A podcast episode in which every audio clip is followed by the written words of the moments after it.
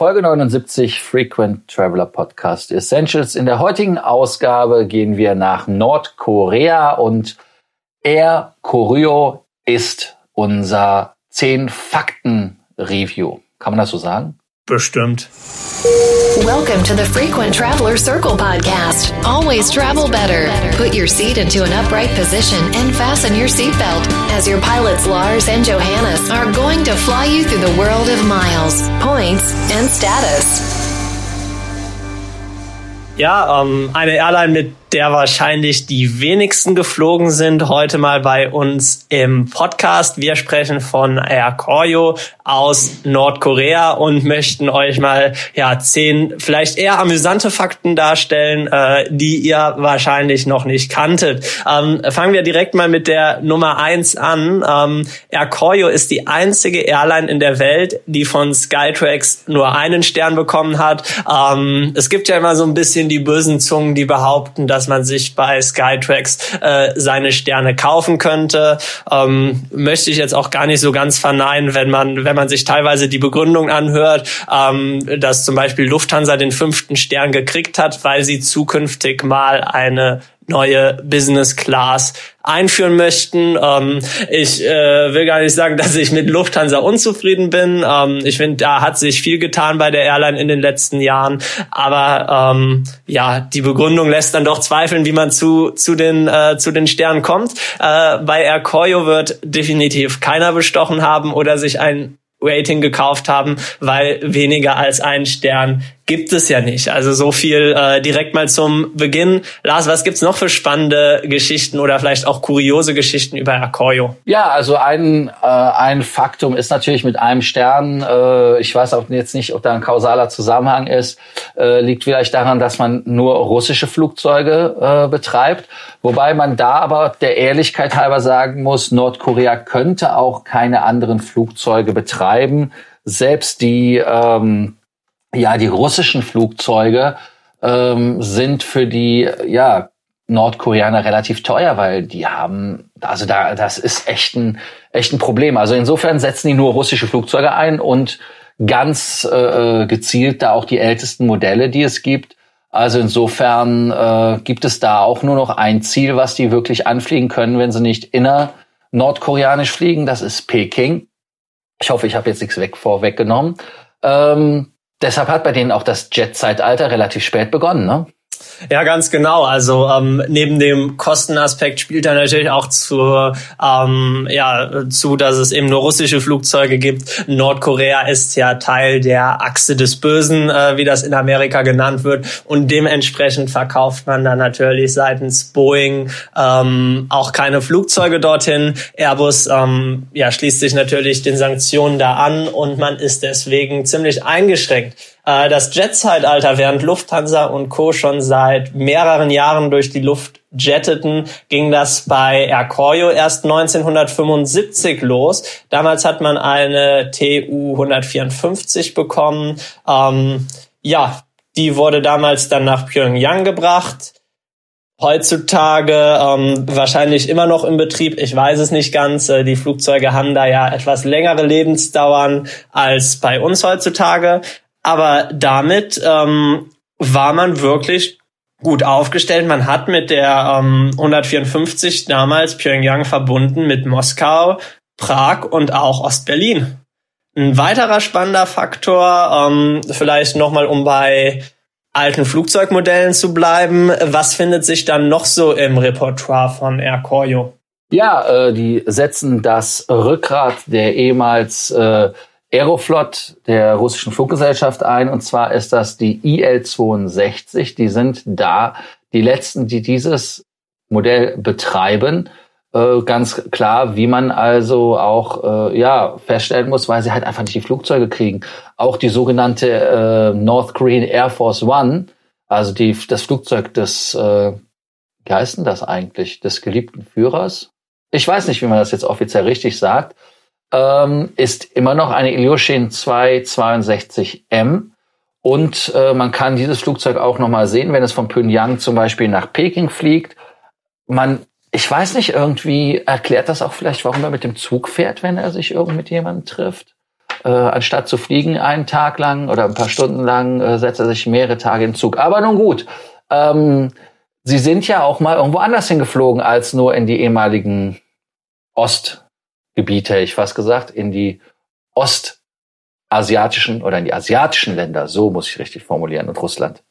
Mein Gott. Ja, das ist ein spannendes Thema, was du da ansprichst, weil Air Coyo ist zum Beispiel früher wirklich regelmäßig auch in die Schweiz geflogen, also gar nicht so weit weg von uns. Ähm, ja, man, man ist da öfters mal nach Bern geflogen mit der Ilyushin 62M, die hat man da regelmäßig gesehen. Das Ganze natürlich auch ähm, nur so lange, äh, bis dann Sanktionen verschärft wurden und man auch im EU-Luftraum verboten hat, für Air Coyo aktiv zu sein. Ähm, warum das Ganze? Kim Jong-un selber ist ja auch in Bern zur Schule gegangen und ja, dementsprechend hat man da auch Verbindungen gehabt. Aber neben, neben der Schweiz, was vielleicht für den einen oder anderen das überraschendste Ziel gewesen sein dürfte, gab es auch wirklich Flüge zu verschiedenen anderen Städten, wo man heutzutage ähm, mit Verbindung nach Nordkorea nicht mal im Traum dran denken würde. Zum Beispiel Bukarest war angebunden, Bangkok, Singapur, Kuala Lumpur, Kuala Lumpur, Kuwait und auch Seoul.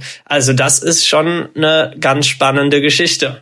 Ja, also das ist äh, etwas, wo ich auch überrascht war. Wovon ich natürlich nicht überrascht war, das ist der berühmt berüchtigte ähm, Air Choreo Burger. Das ist etwas, wo, ja, ich sag jetzt mal, äh, ja, es ist, man weiß gar nicht, wie man das betiteln soll. Also es gibt ja Leute, die ihn gegessen haben und die gesagt haben, ähm, ich fliege extra nur mit der Fluggesellschaft, um dem zu essen. Das ist ja fast schon so, als ob man einfach nur im T5 in, in die Gallery Lounges der, der British Airways geht, um da den Burger zu essen.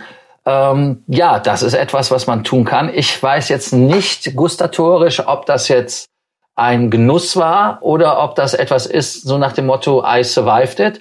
Ähm, ich kann es ehrlicherweise nicht sagen. Ähm, ansonsten gibt es trotzdem noch in der ähm, Business Class Essen, wie zum Beispiel frittierte ähm, Schrimpes und ähm, Schrimps.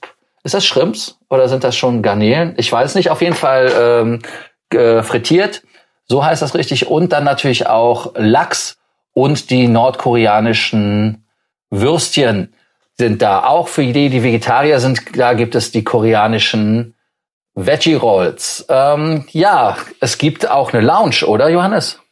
Ja, ganz genau. Da erwartet man vielleicht gar nicht, wenn man mit Air Koryo fliegt, dass es in der äh, ja, Demokratischen Volksrepublik Nordkorea tatsächlich sowas wie zwei Klassen im Flugzeug gibt. Aber äh, neben der gehobenen Verpflegung dann in der Luft gibt es tatsächlich auch in Pyongyang, wo ja ein ziemlich moderner Flughafen 2016 fertiggestellt wurde, eine spezielle Lounge für Business-Class-Passagiere.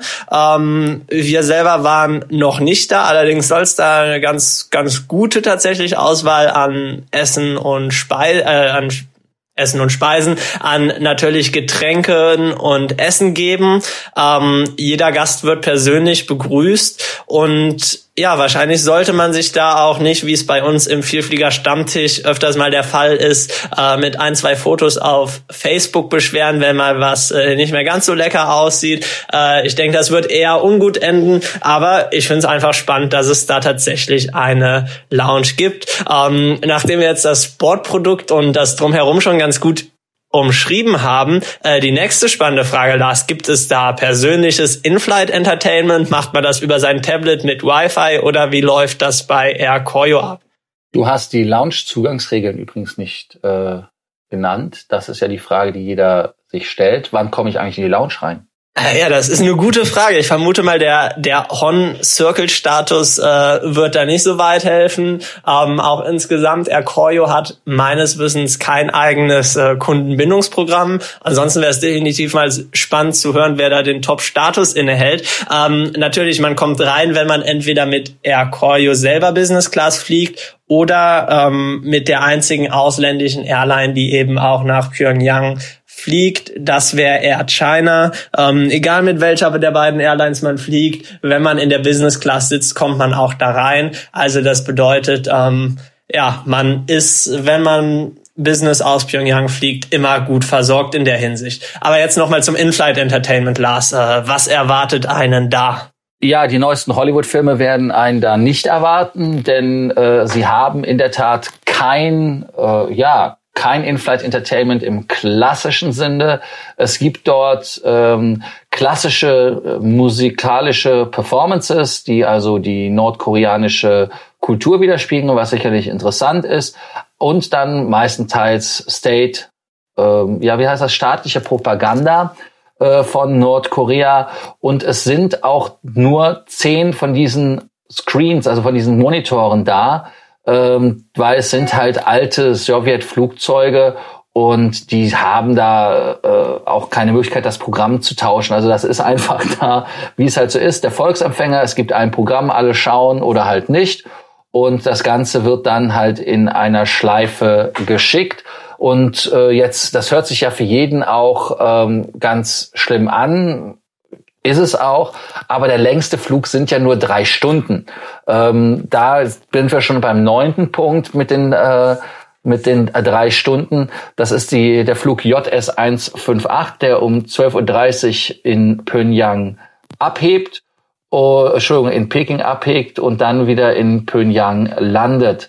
Ähm, ja, das, ähm, nee, das ist nicht Peking, das ist Shanghai. Um, ähm, genau, das war lange Zeit der längste Flug. Allerdings wurde der jetzt ähm, auch leider wieder eingestellt. Man ist mittlerweile tatsächlich, äh, ja, ich, äh, ich finde das schon traurig, Lars, dass du hier nicht auf dem neuesten Stand bist, was das Aircoyo Routennetzwerk angeht. Ähm, das Mea culpa, die haben keinen Status, deshalb interessiert mich das nicht. Un unverzeihlich trotzdem, ähm, was, was bedient man äh, ab Pyongyang? Das ist einerseits natürlich die Hauptstadt von China, Peking.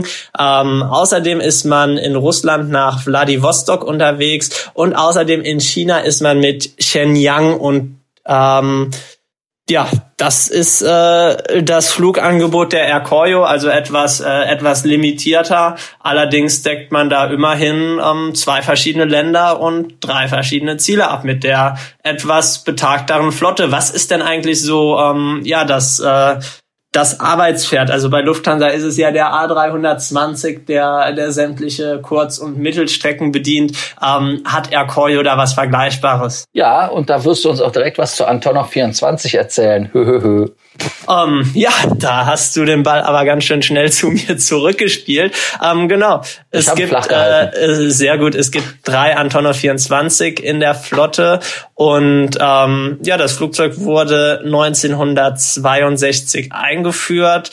Es gab früher mal über 1000 von diesen Flugzeugen. Ähm, derzeit findet man sie dann doch nicht mehr ganz so häufig. Aber Air Koryo benutzt das Flugzeug, wenn man dann mal innerhalb des Landes unterwegs ist, ähm, ja, Flüge aus Pyongyang an in andere äh, Destinationen inländisch operiert. Da ist man mit dem Flugzeug unterwegs, ganz einfach, weil ins Ausland kommt man mit der Reichweite nicht wirklich. Ähm, ja, aber das ist mehr oder weniger so der Hauptflottenbestandteil dort bei der Airline. Und wenn man dann in einer innerkoreanisch, inner nordkoreanisch fliegt, dann wird man äh, dieses Flugzeug dann zu Gesicht bekommen. Das waren unsere zehn Fakten über Air Koryo.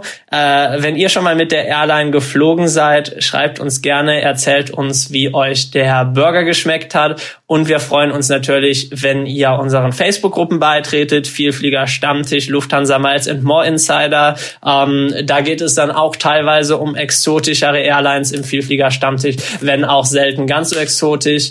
Ähm, tretet bei, abonniert unseren Podcast und wir freuen uns, wenn ihr morgen wieder einschaltet. Bis dann.